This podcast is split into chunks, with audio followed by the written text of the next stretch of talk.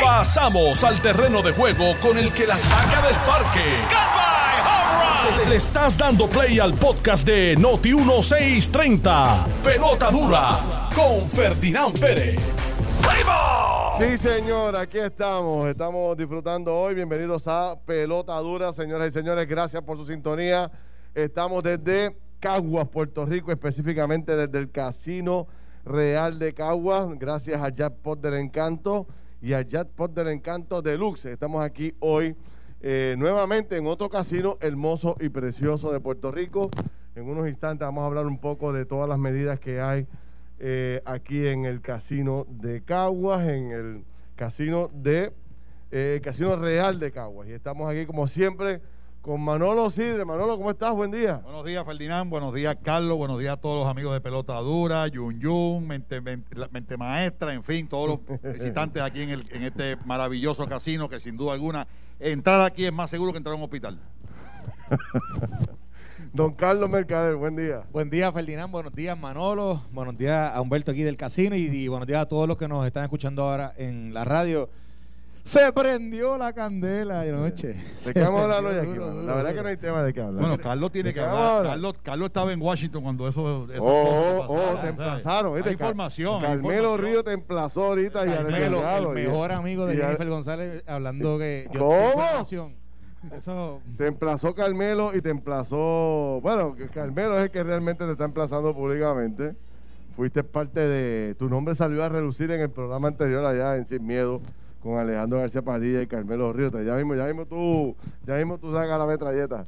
Dale. Mira, pero, eh, wow, qué debate, ¿verdad? Hay que hablar de ese debate sin duda alguna. Fue, fue un debate. Ah, Fue un debate. Sí, fue un debate, fue ¿Fue un un debate debate. o fue un, un careo, un careo que, que prácticamente eh, escondió propuestas que tal vez uno quisiera oír, ¿verdad? No sé si es lo que le gusta al país. Yo creo que mediáticamente y eh, tuvo que haber sido un hit. Sí.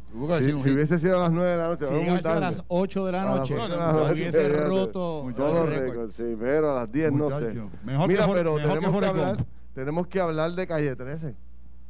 Tuviste el reclamo que acaba de hacer Calle 13, tenemos que hablar de ese, ese reclamo.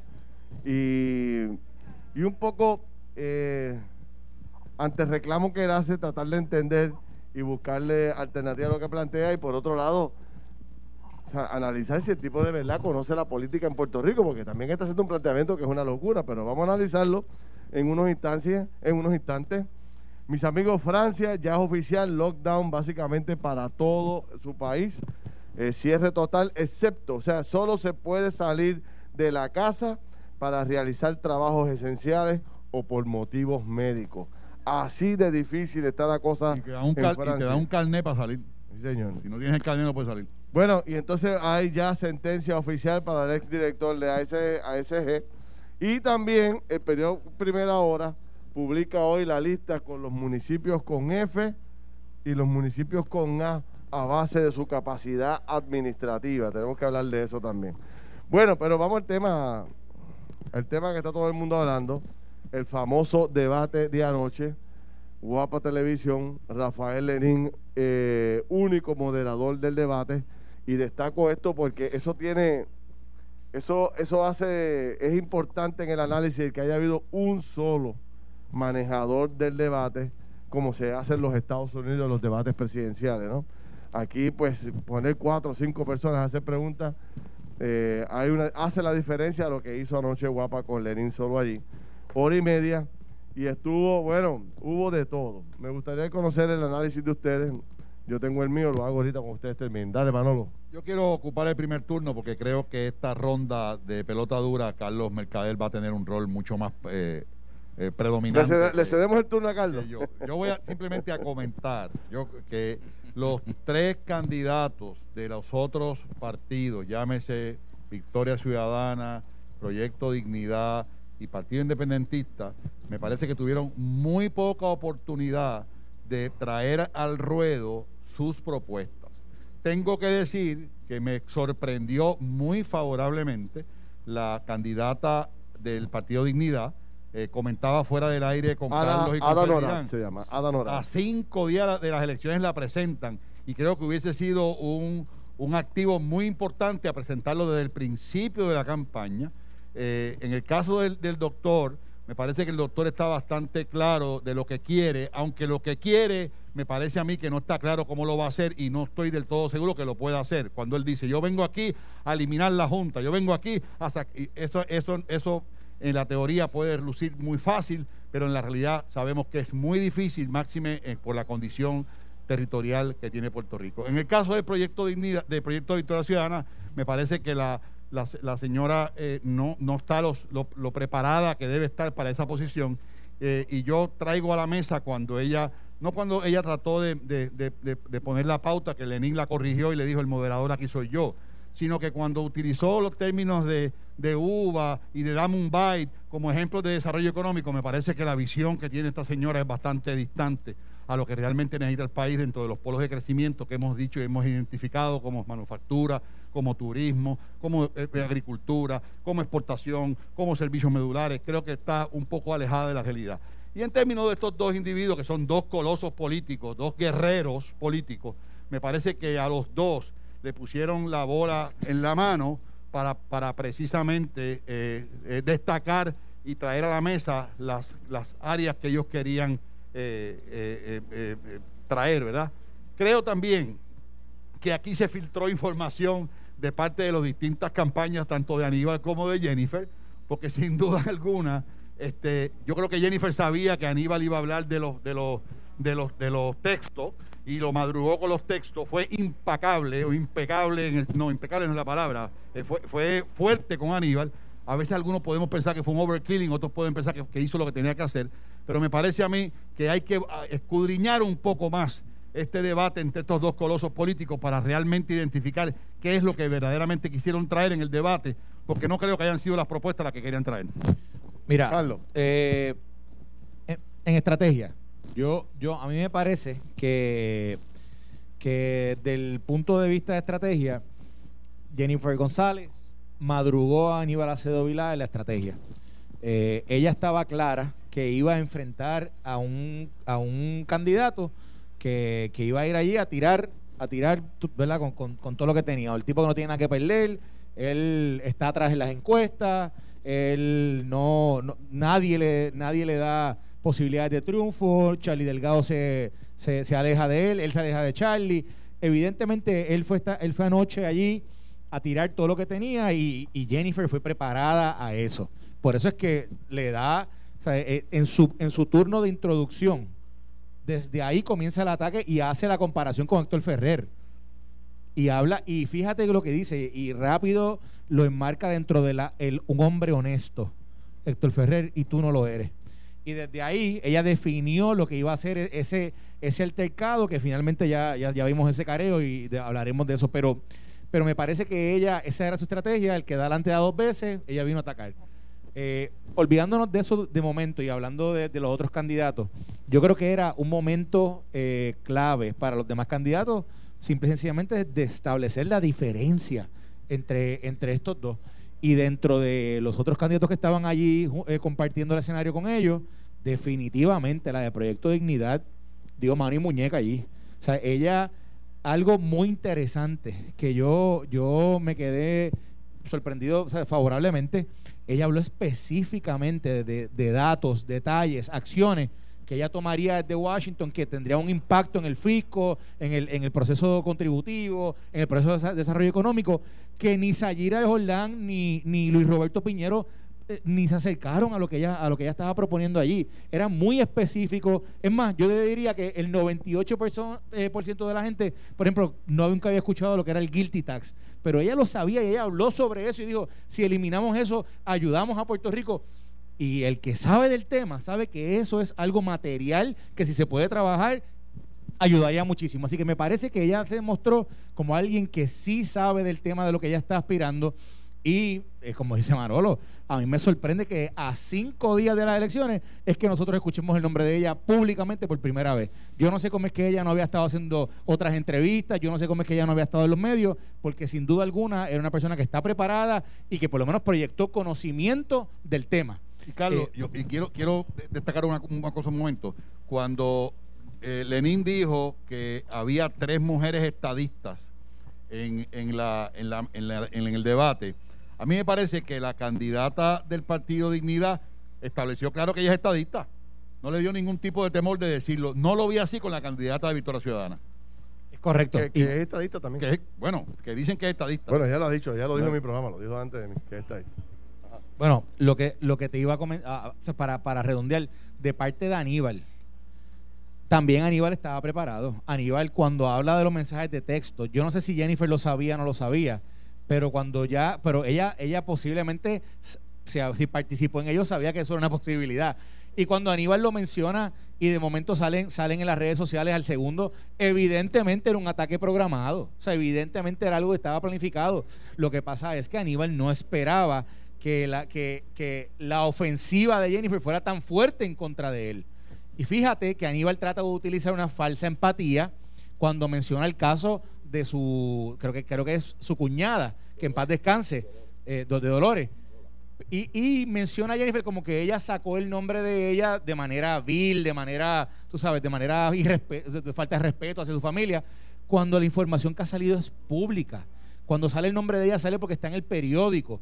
Y, ¿verdad? Yo creo que a Aníbal ayer se le cayó un poco el teatro eh, en, en, cuanto a esos ataques o a esa estrategia de, de, buscar empatía en elementos que no la tienen o no la va a encontrar porque simple y sencillamente el récord público habla de la corrupción eh, particular en el caso de los de sus familiares cuando le dieron cheques a su campaña y él le devolvió el dinero en cash y, vamos, es, innegable, o sea, es innegable. Y él trata de utilizar el dolor humano para, para, para decirle, tratar de atacar a Jennifer, yo creo que no le salió, no le salió. Ahora, si entramos en, la materia de lo que habla su mensaje de texto, yo creo que habla mucho, habla mucho, eh, pero creo que en el ruido de los ataques de un lado y de otro se perdió ese mensaje. Pues fíjate, yo, yo creo que a mí me gustó el debate. Primero porque le dio una oportunidad a, a dos figuras que estaban básicamente desaparecidas del juego a que presentaran sus cualidades y sus capacidades. Me gustó, como ustedes, coincido con ustedes, eh, Ada Norat, eh, sin duda alguna, es un diamante sin pulir. La tenían escondida allí. Es como, es como este bateador designado que lo tienen guardado allá y de momento lo sacan en la novena entrada y, y mete un cuadrangular. La señora, sin duda alguna, lució muy bien. Tiene mucho futuro en la política. Y coincido, la debieron haber sacado hace mucho tiempo. Debe haber sido una portavoz mucho más activa del partido y de la candidatura del doctor.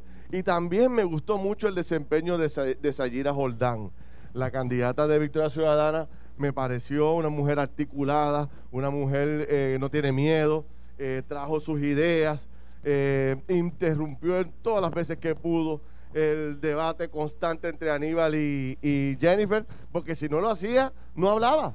Porque obviamente estaba, Lenin le estaba dando el espacio a los dos tickets de atracción del juego, que son Jennifer y, y Aníbal. Bueno, o sea, a, mí, me parece que ya siguió la línea de su movimiento, de su partido, que es un movimiento eh, eh, eh, atrevido, que es un movimiento fuerte, que es un movimiento valiente, y yo creo que eso es lo que ella hizo ahí. Ahora, de eso al contenido es que yo tengo mi reserva, me parece que el contenido dejó mucho que desear, yo esperaba mucho más de ella. Yo no vi ninguna propuesta de contenido realmente de nadie, ah.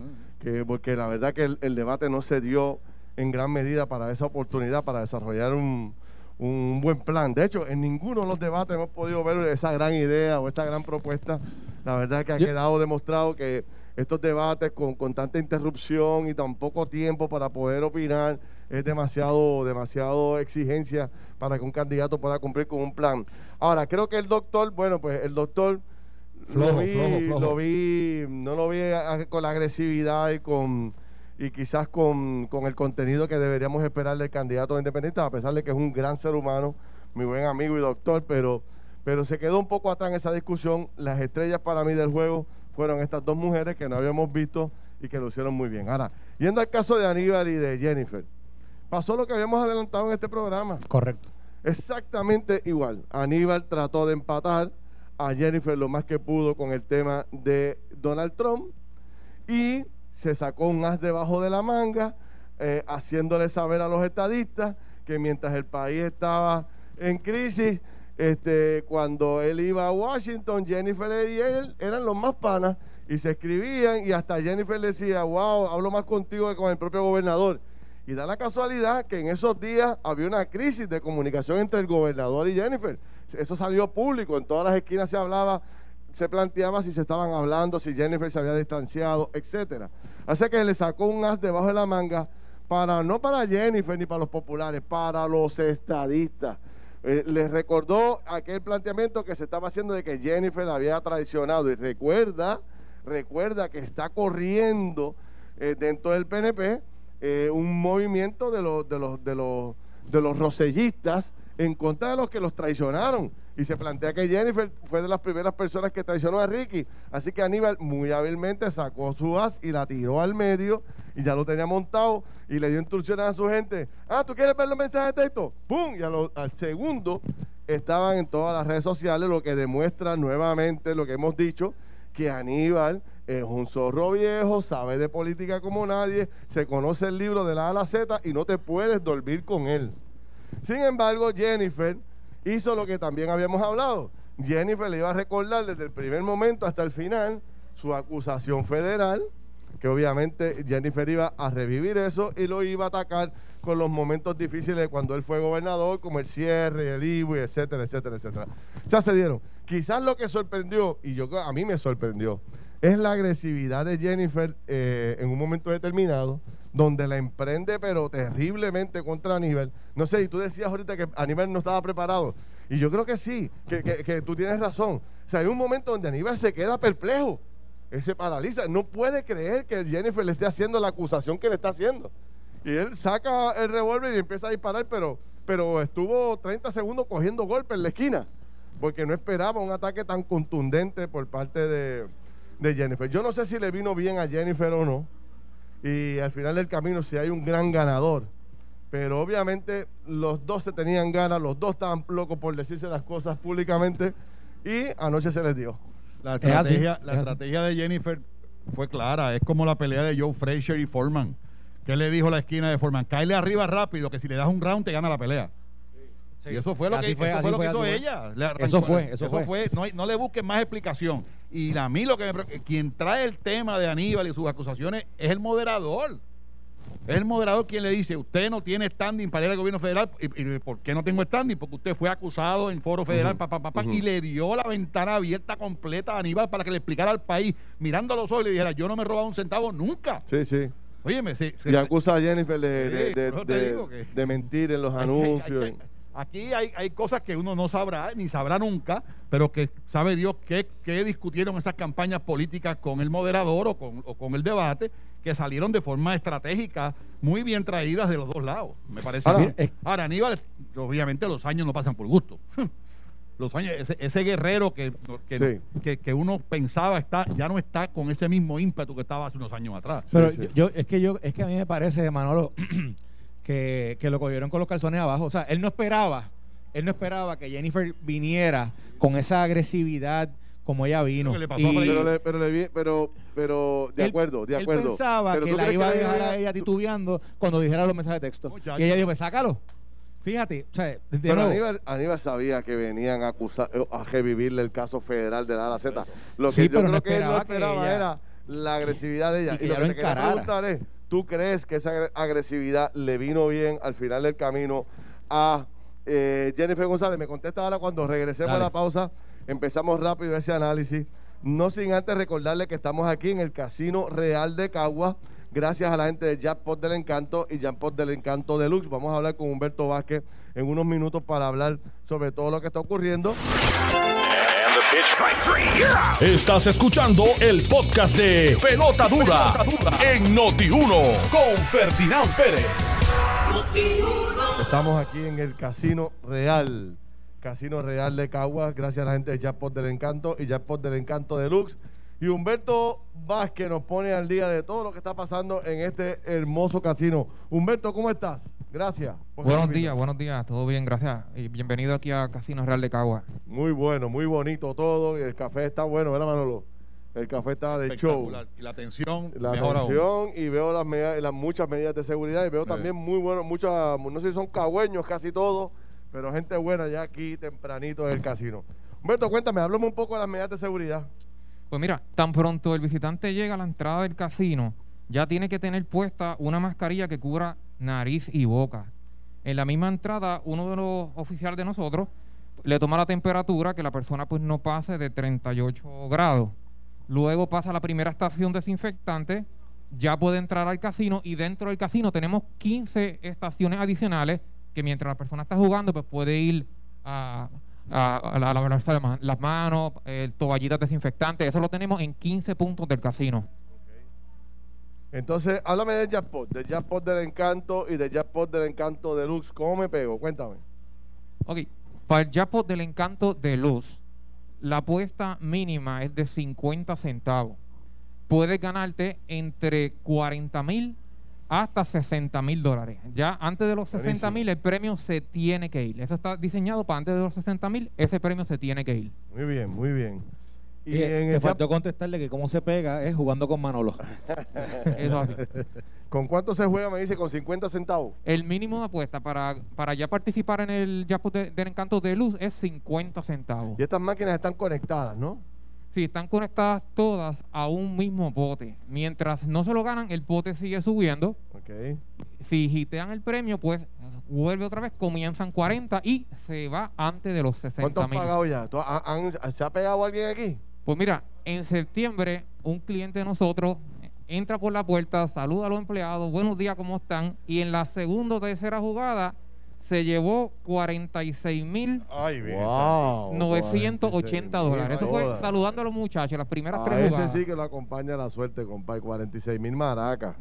Lo buenas que se dan ahora ese dinerito. Sí, son buenas. Entonces, ¿cuántas máquinas ustedes tienen aquí de, de, del jackpot? Bueno, del Jackpot del Encanto de Luz, nosotros tenemos ocho máquinas, cada una, pues a seis pies de cada una, para tener el distanciamiento social entre jugador y jugador. Bueno, pues señores, aquí está. Una, pregunta, y, no me la tiene que contestar.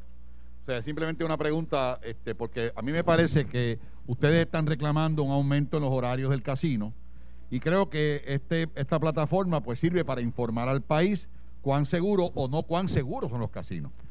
¿Cuánto llevan ustedes abiertos desde la última orden ejecutiva de la gobernadora?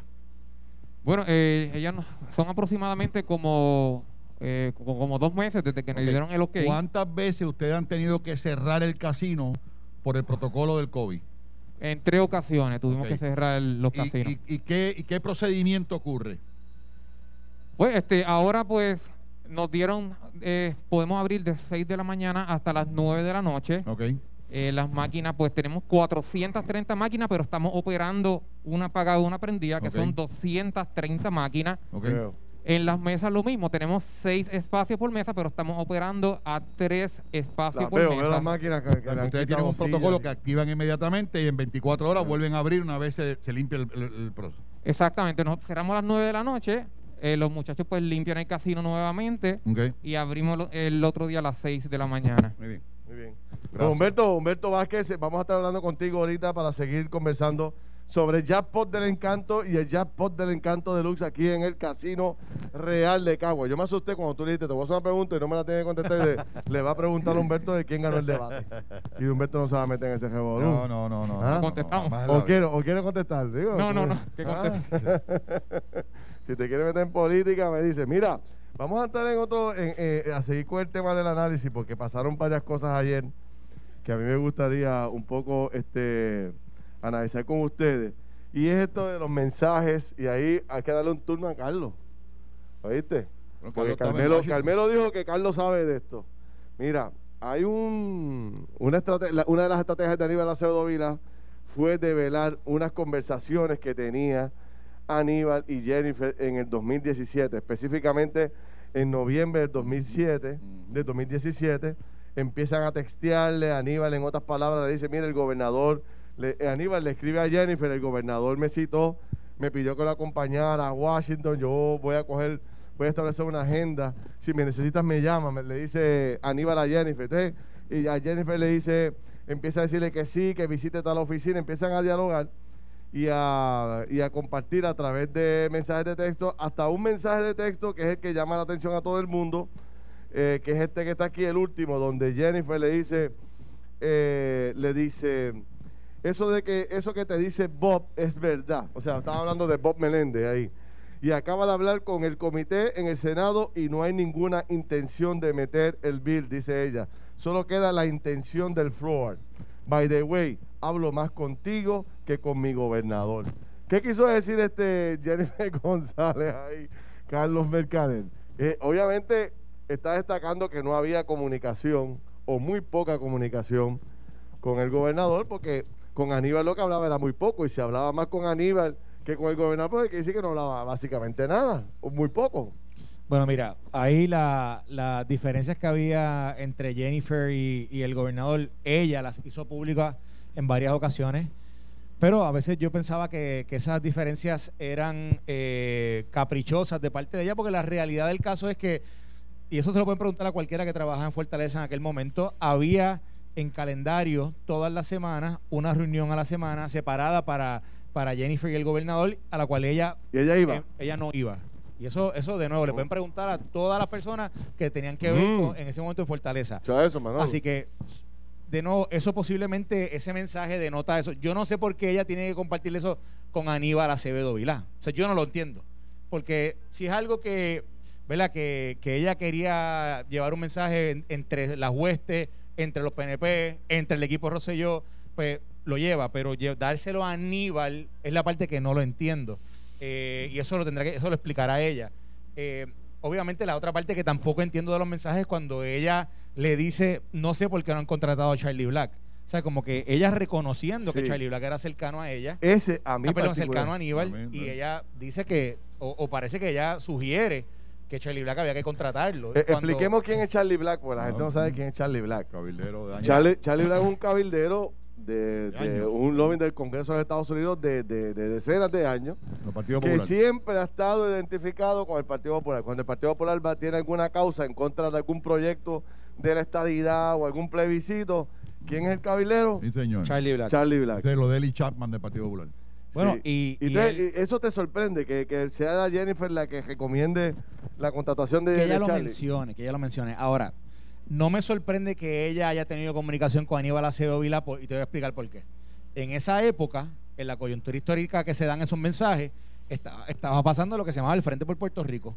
Y en ese Frente por Puerto Rico participaron todos los exgobernadores de Puerto Rico, incluyendo que en aquel momento estaba en vida Rafael Hernández Colón. Él fue a la primera reunión del Frente por Puerto Rico, estaba Sila Calderón, eh, estuvo Alejandro García Padilla, y también estaba el doctor Pedro Rosselló y estuvo el, eh, Carlos Romero Barceló. Así que estaban todos los exgobernadores de Puerto Rico trabajando en aquel momento e incluso participábamos de reuniones juntos, eh, populares, PNP y otros líderes de otras, de otras ideologías en reuniones del Congreso por la misma agenda. Así que esas reuniones se dan en ese contexto, en un contexto de trabajo y particularmente yo me acuerdo, de por el tema, por el tema de la reforma contributiva. Así que obviamente. De hecho, fue algo que el país elogió. Pero fue algo que la gente, el país completo eh, agradeció ver a todos los exgobernadores en una misma causa.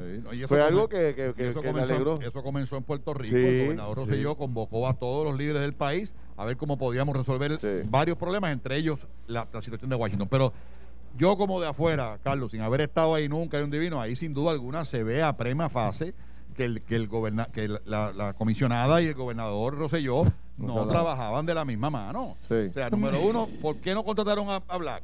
Esa es una pregunta que ella hace. hay una, ahí establece una diferencia entre la ejecución del gobernador y ella. Y lo segundo pero fíjate, yo, casi nunca hablo con él. Pues fíjate, pero pues yo te voy a decir algo.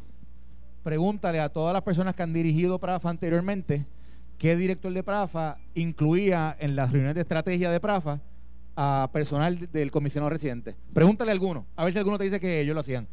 Este que está aquí, en, bajo, bajo nuestra administración, era un, pedido del gobernador en aquel momento que excluyéramos a la comisionada residente y a las reuniones de estrategia iba un, el, chief of staff de ella. ¿Dónde, dónde, es que se, ¿Dónde es que empieza a lacerarse la relación entre Rosselló y Jennifer? O sea, porque eh, obviamente. Si es que la hubo alguna vez.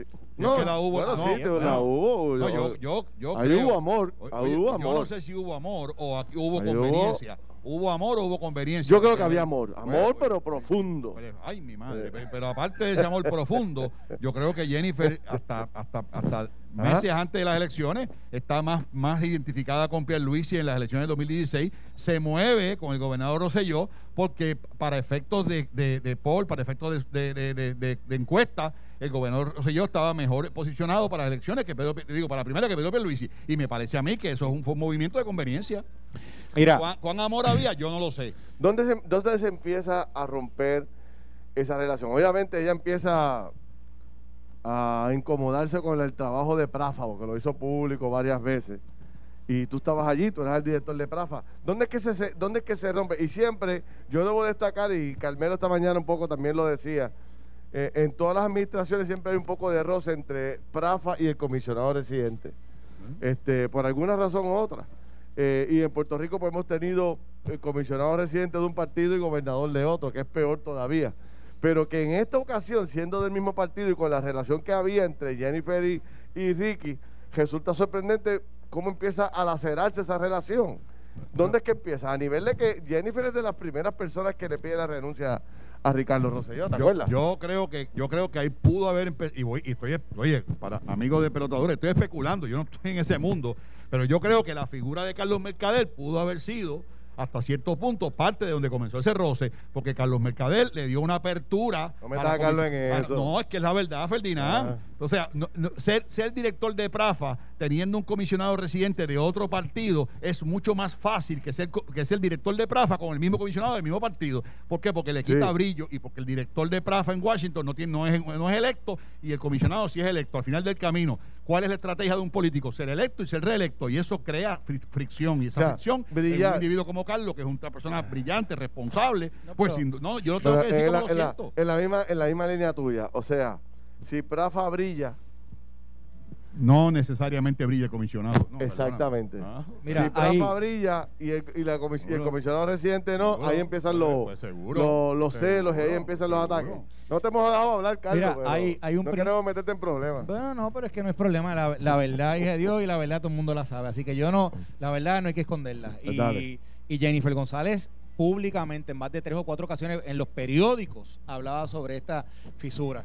Y, y muy a mi pesar, muy a mi pesar porque hubo hasta gente, hay gente de la oficina de ella que sabe que trataron de, de ayudar y se y había comunicación de parte mía con ellos constantemente sobre este tema que yo no entendía de dónde venía el, el- el roce o, o los- o las problemáticas que habían. Yo a veces siempre me decían a veces que había gente al, al lado de ella que le llenaban la co- ¿verdad? Que le decían cosas y Sí, como siempre pasa. y creaban y creaban verdad de, de uno de algún tipo de falta de comunicación o algún tipo de quizás digamos que de un malentendido creaban un gran issue yo yo sí sé yo sí sé que, que de mi parte tratamos lo indecible para que esa relación fuera lo mejor posible Eh, y ¿verdad? Los, que, los que estuvieron allí, los que estaban en Washington, lo saben, mis empleados, los empleados de ella, las personas que, que, estaban alrededor, traba- en- en- yo digo en el fragor del trabajo de DC. Y quiero decir algo, hay un principio que dice que el político electo es ellos, ¿verdad? Es el comisionado residente